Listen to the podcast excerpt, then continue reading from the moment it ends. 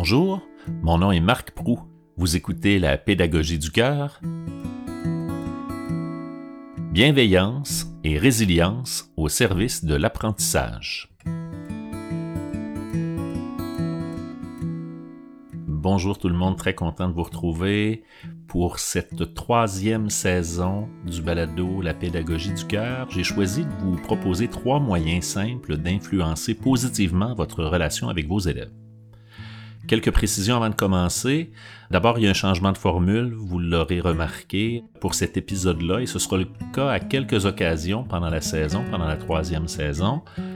J'irai seul, je plonge en solo, sans invité, au moins une fois sur deux, avec différents sujets que je voulais aborder.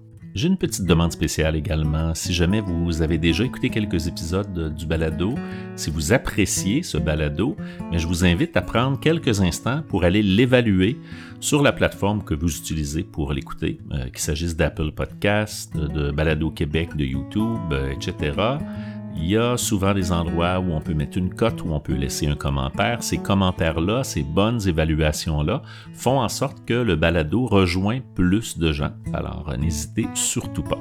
Et dernière petite précision, j'ai choisi le sujet d'aujourd'hui, bien sûr, en lien avec le fait qu'on commence une nouvelle année scolaire dans quelques jours, quelques semaines.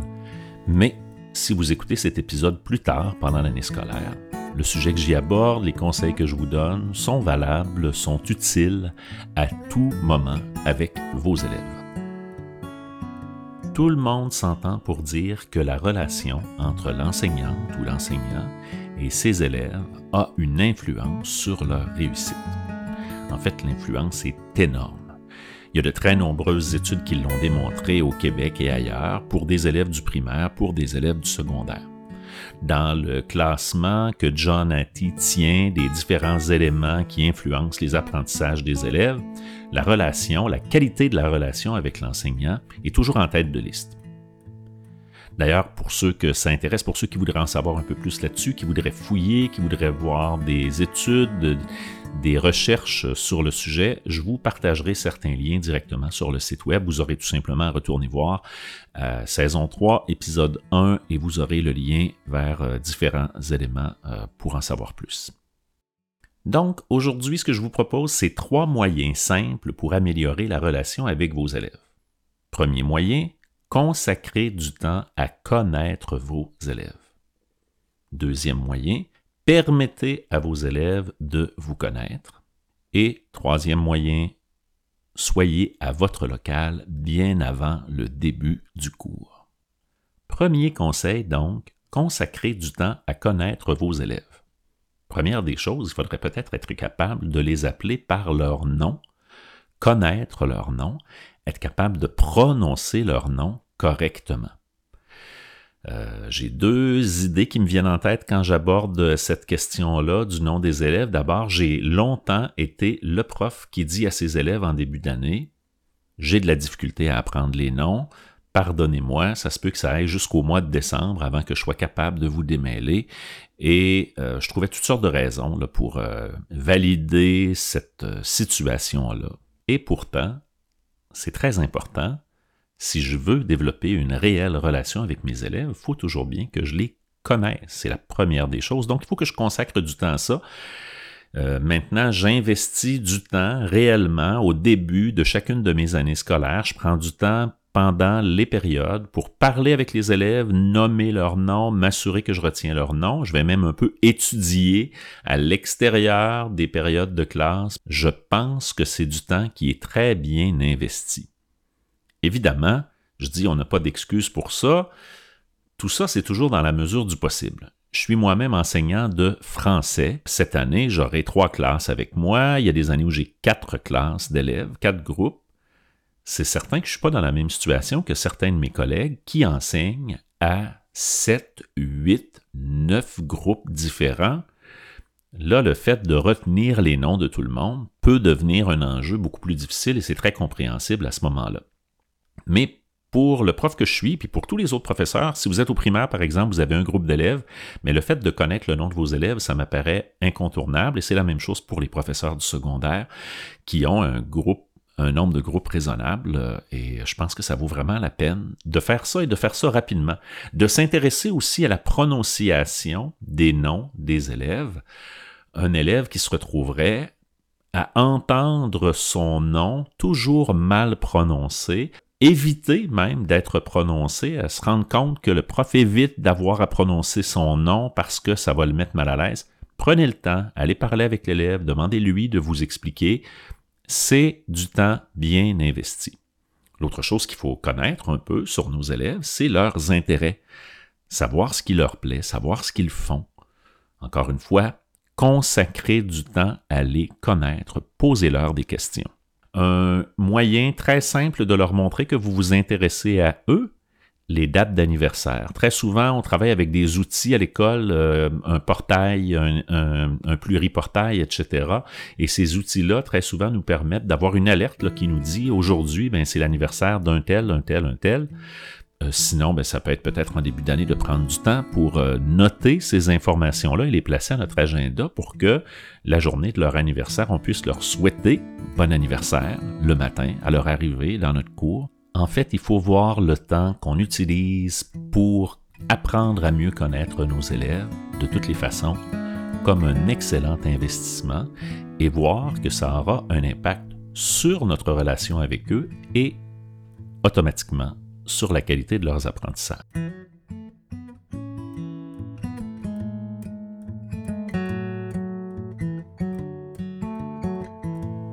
Deuxième moyen simple que je vous propose pour améliorer la relation avec vos élèves, je le disais tout à l'heure, permettez-leur de vous connaître.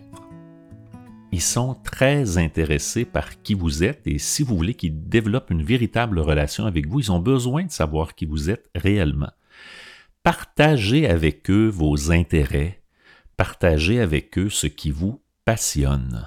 Racontez-leur des anecdotes sur qui vous êtes. Bien sûr, vous avez le droit de garder des éléments de votre vie privée, privée. Vous n'êtes pas obligé de tout leur dire, mais les élèves, pour développer une relation avec vous, ils ont besoin de vous connaître un peu. Ils ont besoin de savoir à qui ils ont affaire.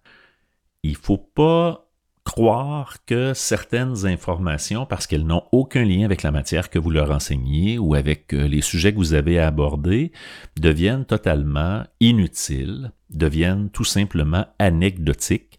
C'est le même principe que ce que je vous disais tout à l'heure pour le temps que vous consacrez à connaître vos élèves, le temps que vous consacrez dans votre cours, dans votre classe, pendant lequel vous permettez à vos élèves de vous connaître ce temps-là, c'est un bon investissement. Bien sûr, il ne faut pas, faut pas non plus tomber dans le panneau inverse où on passe notre temps à leur raconter des anecdotes sur nous et les élèves peuvent, euh, si on le fait trop, profiter de ça et euh, insister pour qu'on leur raconte des choses. Ça peut devenir difficile à gérer, mais de façon générale, le fait de leur parler de vous un peu, de leur dire qui vous êtes, ce sera profitable. Je donne un exemple très, très simple, un exemple concret là, en ce qui me concerne.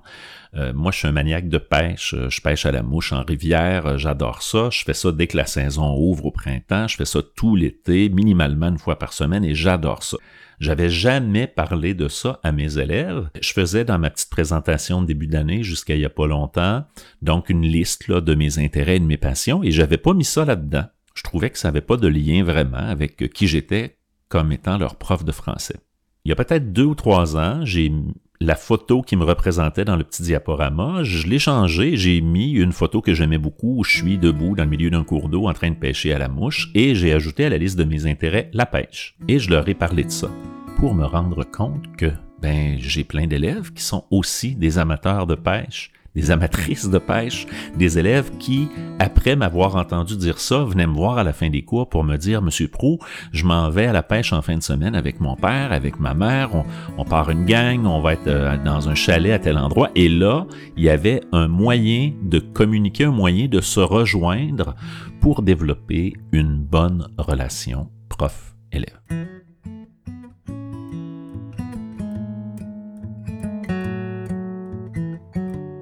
Troisième et dernier conseil que je vous propose pour améliorer la relation avec vos élèves, soyez à votre local bien avant le début du cours. Et soyez à votre local prêt à commencer pour que la porte puisse être ouverte, que les élèves soient les bienvenus, que les élèves sentent qu'ils peuvent vous parler.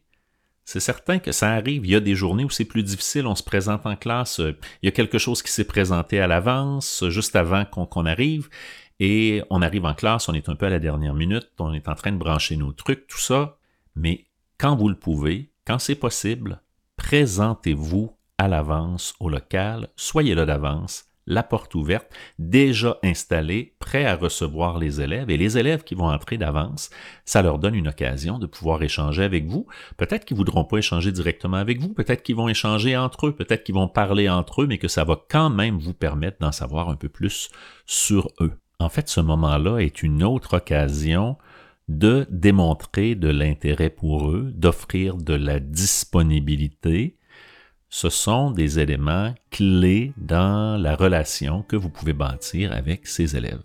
Le fait de les accueillir, de prendre le temps de les accueillir, de leur souhaiter la bienvenue quand ils arrivent à votre cours, au début de la période, quand ils arrivent dans votre classe, au début de la journée, au primaire, d'être déjà prêt, d'être déjà en situation d'accueil, de bienvenue, ça démontre clairement l'importance que vous leur accordez et ça va jouer positivement sur la relation que vous développez avec eux, avec elles. Voilà, c'est les trois conseils que j'avais envie de partager avec vous aujourd'hui. Consacrez du temps à connaître vos élèves, permettez à vos élèves de vous connaître et soyez à votre local bien avant le début du cours prêt à commencer. Comme je vous le mentionnais en début d'épisode, je vais placer sur le site web des liens menant à de l'information supplémentaire pour ceux qui voudraient fouiller un peu plus la question de l'importance et de l'impact positif de la relation prof-élève sur les apprentissages des élèves eh bien, je vais placer sur le site web donc euh, des liens. Vous avez tout simplement à vous rendre euh, sur le site web à marcproupedago.com, à aller dans la section balado et à l'épisode 1 de la saison 3, vous allez retrouver les liens en question. Alors c'est ainsi que se termine cet épisode. Merci beaucoup d'avoir été là et de m'avoir écouté. Encore une fois, merci à Simon Prou, musicien et compositeur. C'est sa musique qui nous accompagne pendant chacun des épisodes. Mon nom est Marc Prou. Vous écoutiez La pédagogie du cœur, bienveillance et résilience au service de l'apprentissage.